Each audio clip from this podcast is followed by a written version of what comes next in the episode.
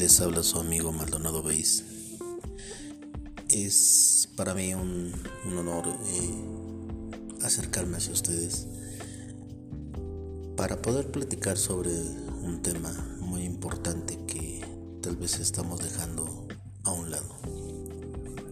Con esta situación de la pandemia, yo siempre he dicho por ahí, he escrito en redes sociales, que hay una pandemia que no se ve, pero que actualmente también está eh, causando grandes estragos.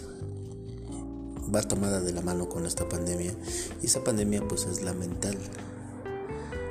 Una pandemia mental, la cual ha puesto a mucha gente en un estado crítico de depresión, de soledad, de ansiedad. Ha detonado muchas cosas violentas de la gente.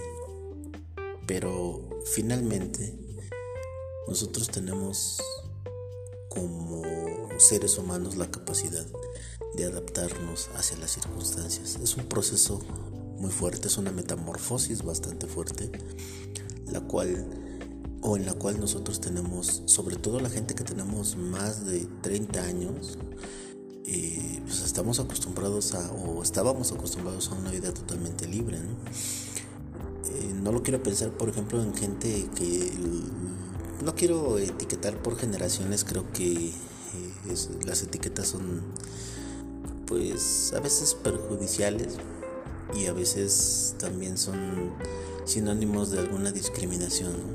Entonces, solamente voy a hablar de años. La gente que tiene, por ejemplo, 20 años, 18, 15 y sobre todo los niños, bueno, sobre todo los adolescentes entre, entre los 11 años y los 18, 19 años, les está tocando vivir algo que jamás pensaron vivir. Igual nosotros, pero a ellos les ha pegado más porque están en una etapa escolar, están en una etapa pues en los que tienen que relacionarse con diferentes personas para ir creando y haciendo su propia o su propio criterio de la vida. Entonces, a ellos son los que más les ha pegado esta situación de la pandemia y es por eso que que nosotros como adultos tenemos que ayudarles, pero antes tenemos que tener la salud mental nosotros mismos. Tenemos que tener la paz, la serenidad, la tranquilidad de hacer estas cosas, pues ya que finalmente solamente hay una o hay un ser el cual nos puede dar esa paz, esa tranquilidad, que es Dios. Es un ser supremo. En esta situación, pues solamente poniendo nuestra fe en Él, vamos a encontrar esa paz. ¿Y por qué fe en Él? ¿Y por qué se habla de Dios? ¿Y por qué se habla de todo? Aquí no es cuestión de religiosidad, es cuestión simple y sencillamente de algo lógico que necesitamos como seres humanos. Algo en el cual confiar, algo que no podemos ver, pero podemos confiar.